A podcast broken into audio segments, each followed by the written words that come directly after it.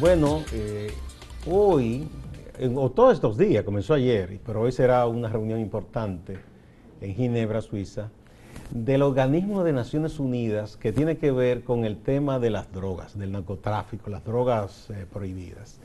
Hace 60 años que la ONU decidió eh, establecer unas recomendaciones, un modelo para tratar con el tema de las drogas. Pero sabemos que la ONU no es un organismo que está por encima del bien y del mal, sino que ahí influyen las grandes potencias. Y regularmente cuando las grandes potencias, sobre todo las potencias occidentales, deciden que el mundo debe caminar en cierta dirección, la ONU acoge. Más que todo antes era así, más que ahora. Porque antes incluso era muy evidente que ahí mandaba Estados Unidos y sus aliados. Entonces se decidió esa supuesta guerra. ¿Qué ha pasado en esos 60 años?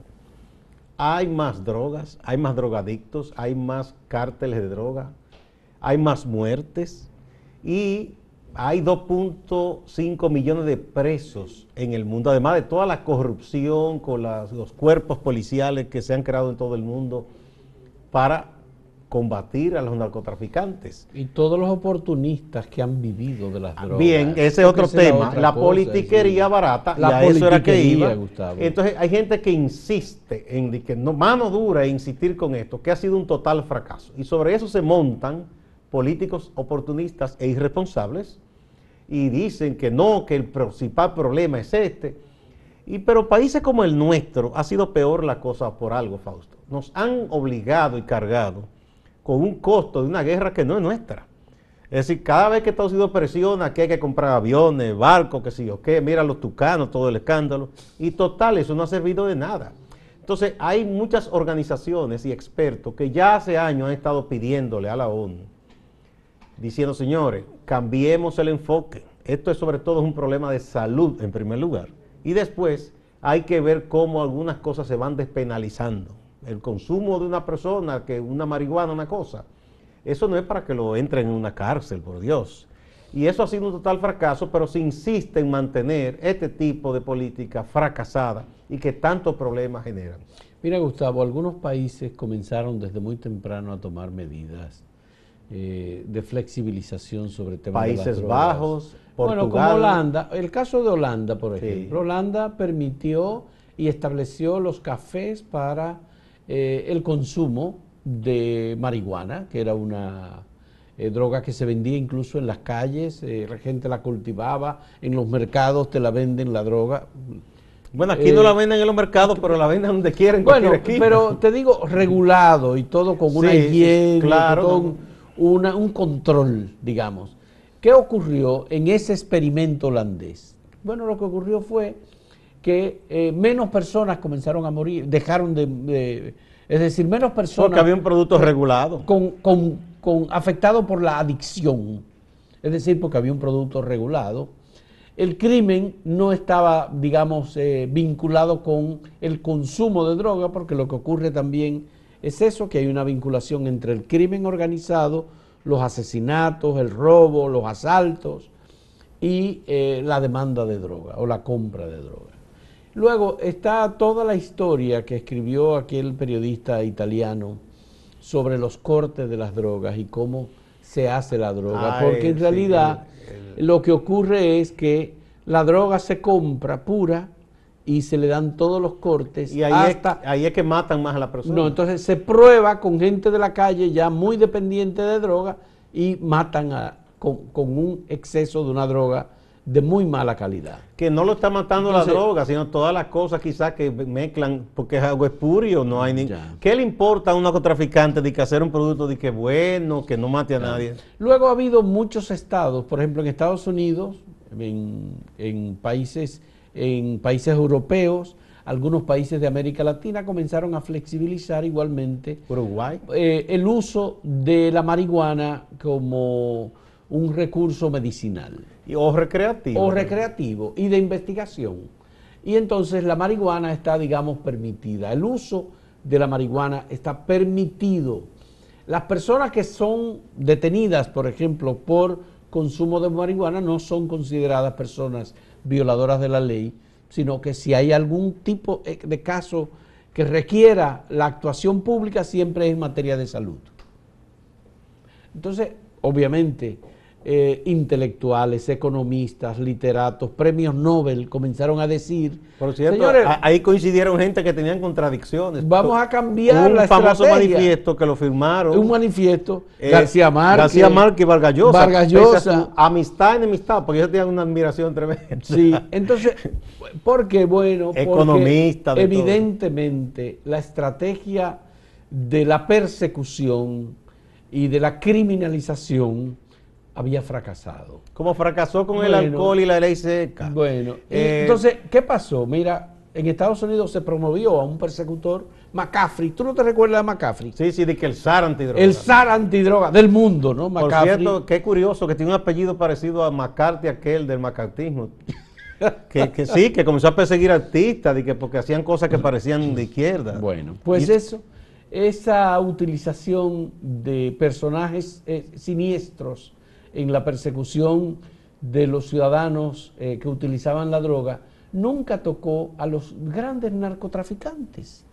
Qué extraño. No, pero además que gente de un- solo de discurso, porque de verdad, a quien yo reconozco que trabaja en la prevención y orientación, por ejemplo, Casa Abierta, Claro, que está metida en los barrios, Sí. trabajando. Y que Muchísimo tiene una postura igual de flexibilidad. que entiende que el problema no que es el la problema represión. no es la represión. Igual que muchísimos sacerdotes, pastores evangélicos que están en los barrios concienciando a los muchachos, sacándolos de la calle, dándole un rumbo a su vida. Gente que son, por ejemplo, líderes de clubes deportivos que orientan a los muchachos. Eso sí trabajan, pero una gente desde un canal o una emisora diciendo disparate, no, no. No, y nosotros hemos tenido eh, eh, testimonios. Yo, por ejemplo, ten- tuve la oportunidad eh, de entrevistar a una persona que tradicionalmente ha usado droga, sigue usando droga, y es una persona que Es Dios, un, un académico. un académico, que dio su testimonio muy claramente y dijo, no, no, no, yo considero que eh, el uso de la droga para mí es bueno, igual, porque el cigarrillo no es una droga. Legal. El alcohol no es una droga. También. Bueno, sí. pues dice, esa es una droga más. Lo único que en este caso sigue siendo penalizada. No está regulada. Es la regulación el camino. Ojalá que en esta ocasión, ojalá llegue un momento en que la ONU, ¿verdad?, oriente en otro sentido a los estados y que dejemos atrás esa supuesta Ojo. guerra que solo ha traído muchísimo más. De lo que estamos hablando es de la flexibilización. Un, nuevo, más. un nuevo enfoque. un nuevo enfoque para la persecución, porque la dependencia de la droga es dañina, porque usar droga igualmente genera un tipo de problema de una Claro, adicción, Claro. igual que el Pe- tabaco y que el pero, alcohol. pero lo que han razonado mucho es que la prohibición absoluta trajo el narcotráfico. Bueno. Eso fue lo que pasó. Bueno, señores, vamos a repetirle la pregunta sobre las elecciones del pasado domingo en Ecuador y en Perú. La pregunta es, ¿cuál de estos dos países votó mejor? ¿Ecuador, Perú O da igual. o le da igual?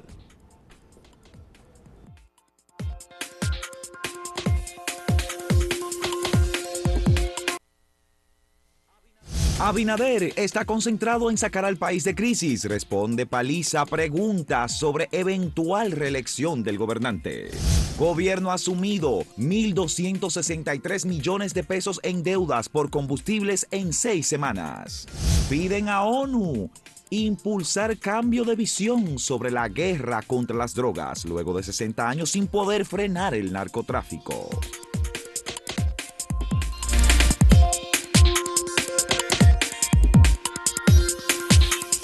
Luego de lo ocurrido el 31 de marzo en Villa Altagracia, con el asesinato de dos personas por parte de la Policía Nacional, más eh, haber herido a varias personas más que iban en un automóvil desde Villa Altagracia hasta San Cristóbal.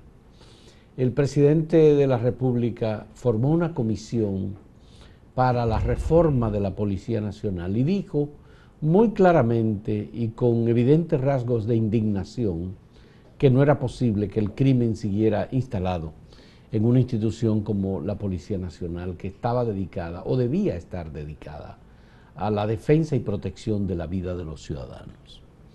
El tema de la reforma de la Policía Nacional eh, es un desafío que tiene este gobierno y por tanto hace falta que eh, los sectores que están involucrados en, directamente en la reforma de la Policía Nacional, vale decir, la propia institución, más congresistas, más instituciones de la sociedad civil que tienen eh, interés en el tema, como la Fundación Institucionalidad y Justicia, o entidades defensoras de los derechos humanos, eh, digamos que aporten elementos para la reforma de la Policía Nacional.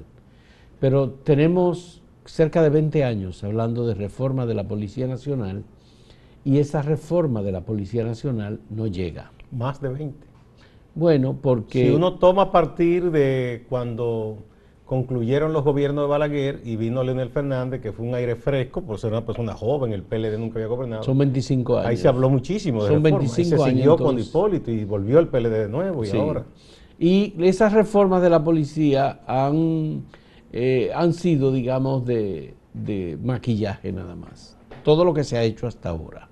Pese a todos los millones de dólares que se han invertido en compra de uniformes, equipos, eh, las Harley Davidson No, que y- se compraron, se ha contratado la computa- computarización a de la Policía Nacional. expertos internacionales que cobran bastante bien. Todos los expertos. Ya se revela incluso que el actual gobierno contrató expertos norteamericanos que están en el país para asesorar al gobierno en la reforma No, pero hace, de la Policía No, no, Nacional. pero hace ya un tiempo. Eh, de hecho, yo participé en una, un conversatorio virtual en- con estaba el ministro de Interior y Policía, eh, Jesús Vázquez, y, y estaban también eh, varios de los asesores, y ahí está un experto colombiano, hay uno de México, hay uno de Canadá, yo no sé si es norteamericano, eh, ¿verdad? Que en, lo que ayudar a la policía, el plan de seguridad, una serie de cosas. Y, y eso se había hecho antes también. Pero a mí hay algo que me llama mucho la atención. Tenemos una ley de reforma de la policía que se aprobó hace varios años y llevaba más de 20 reglamentos. De esos reglamentos se escribieron unos cuantos, yo no recuerdo bien, me decía el general eh, Taveras Rodríguez que, se que no, no no sabe si se llegó a promulgar alguno, pero el, lo- el problema de esa ley decía mucho era que tenía demasiados reglamentos, más de 20. Sí, pero los reglamentos no hay que promulgarlos. Bueno, sí, hay que, hay que, eh, pues sí, se debe ser autorizado por, por el Ejecutivo. Autorizado por el Ejecutivo. Sí, sí, o sea, después que una ley se hace, se hace el reglamento, entonces ya a través de la, del, del- la consultoría jurídica, ya eso se le da... Visos de legalidad. De legalidad y decirse ya. Eh, de ahí que se ha hecho, bueno, que se le cambió el nombre al jefe en el papel y se llama director. Internamente, como ahí está metido todo ese jefismo, Todo el mundo le dice entonces, jefe. no jefe, jefe, nadie osa decirle otra cosa, ¿no? Como comandante, jefe. Entonces todo eso eh, quedó en esa ley. Entonces yo diría que ¿por qué no se parte de esa ley? Porque esta ley está ahí, que no se llegó a hacer nada, y a partir de ahí se elabora la reforma, porque es una ley que nunca se cumplió, que no...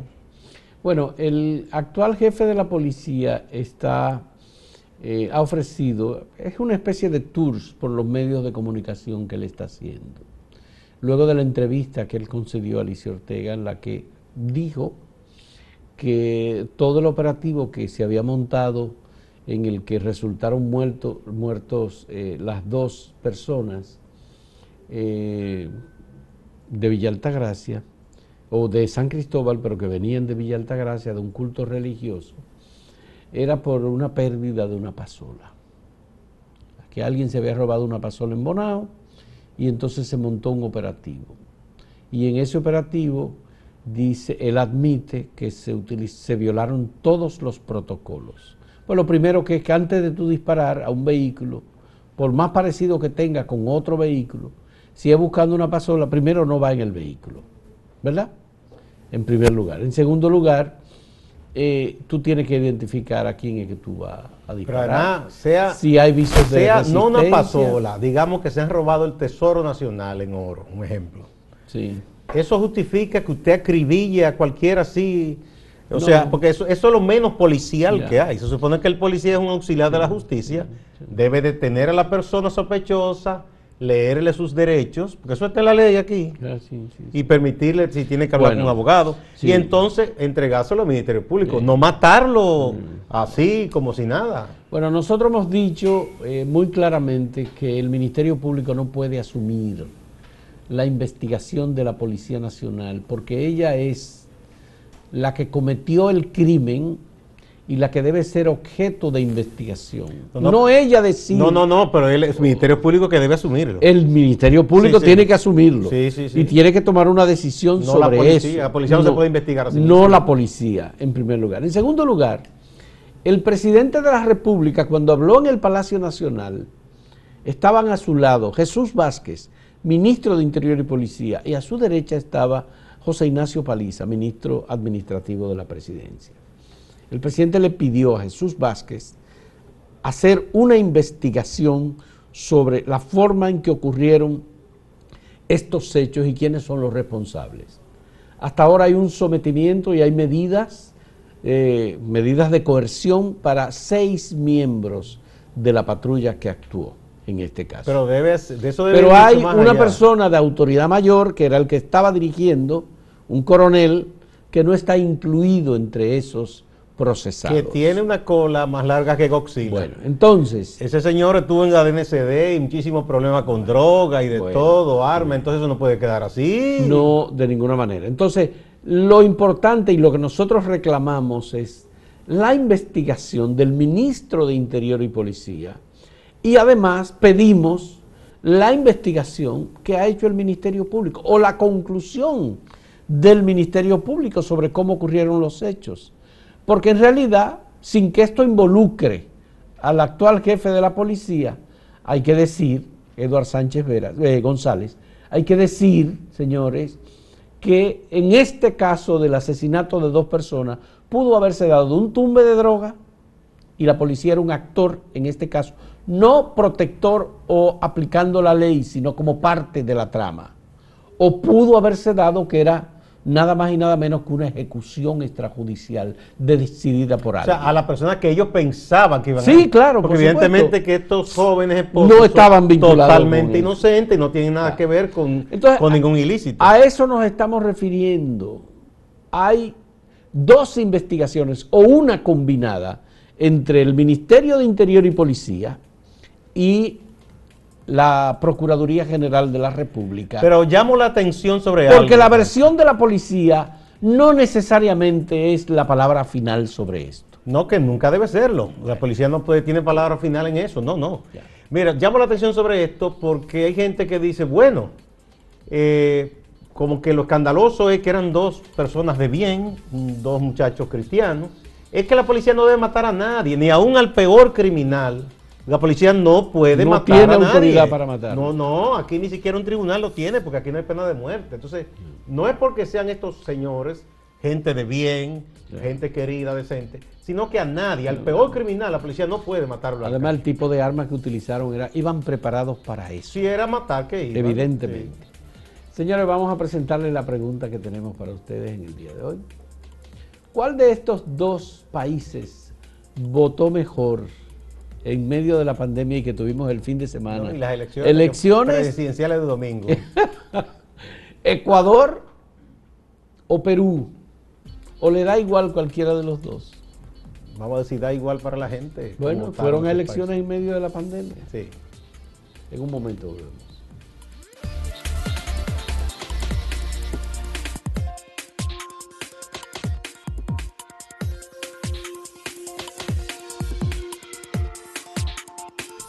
Veamos algunos de los resultados eh, que hemos, de las respuestas, digamos, que hemos recibido de ustedes sobre los procesos electorales. ¿Dónde se votó mejor? El Le da igual está en primer lugar con un 35.09%. Entiende que da igual cómo votó cada uno de esos países. Seguido de las elecciones en Perú, en donde Pedro Castillo y Keiko Fujimori son los que van a una elección final con un 33.33%, y en Ecuador, en donde Guillermo Lazo resultó ganador ante Andrés Arrau con 31.58%. Esto es en la página. En el portal, ciertamente. Aquí tenemos en Twitter, aquí es mayoritaria la, la, porción de la gente que dice que se votó mejor en Ecuador, 48.6%. Seguido de da igual, 37.4%. Y en tercer lugar, los que dicen que en Perú se votó mejor, 14%. Bueno, en Ecuador era segunda vuelta. ¿eh? En, dice que le da igual aquí en YouTube 52% y en Ecuador se votó mejor con 36%, seguido de Perú con un 12%, 5.100 votos hubo. Bueno, pues estos son los resultados entonces de esa elección. Ya veremos.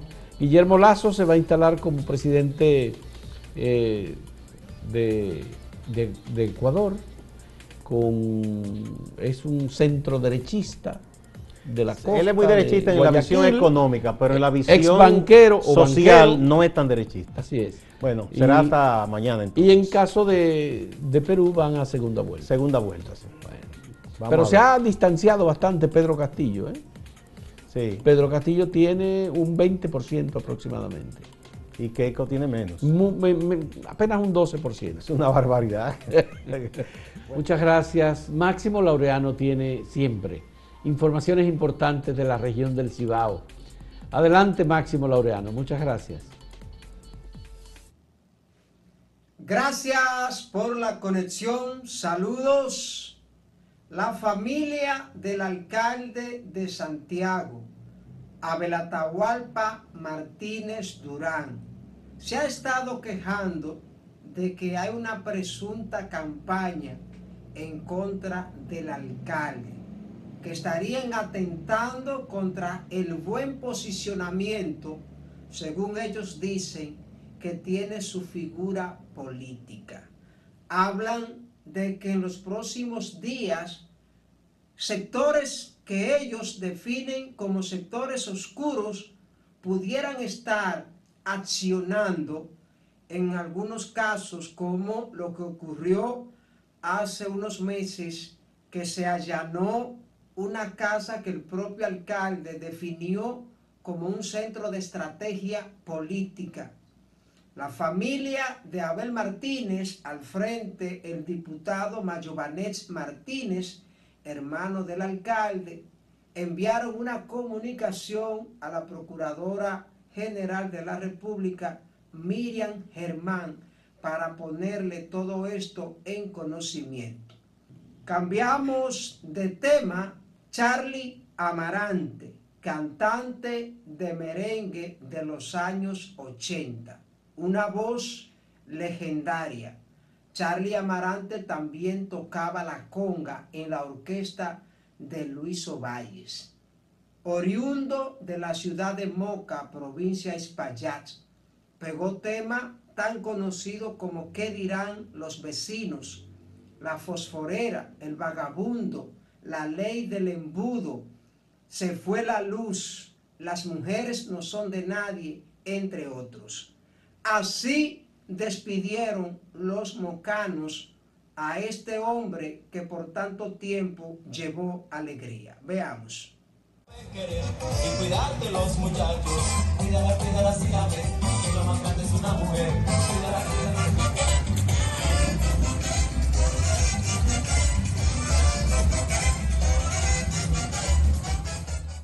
El Sindicato Nacional de Trabajadores de la Prensa, filial Santiago, reconoció este lunes a seis periodistas por su trayectoria, por su labor destacada en Santiago. En ese grupo están Ramón Lora, quien fuera director en Santiago del periódico El Siglo y otros medios. Rafael Monsanto, también reconocieron a Jenny Acevedo, quien reporta para los medios de Telemicro. Reconocieron también a Eduard Fernández, que representa Diario Libre, y a Mariela López del periódico La Información. Estos reconocimientos, eh, según dijo José Alfredo Espinal, secretario general del Sindicato Nacional de Trabajadores de la Prensa, están ligados al Día Nacional del Periodista, que fue el pasado día 5 de abril. Distante, pero pendiente, actualidad y objetividad desde Santiago. Siga con la programación de Acento TV.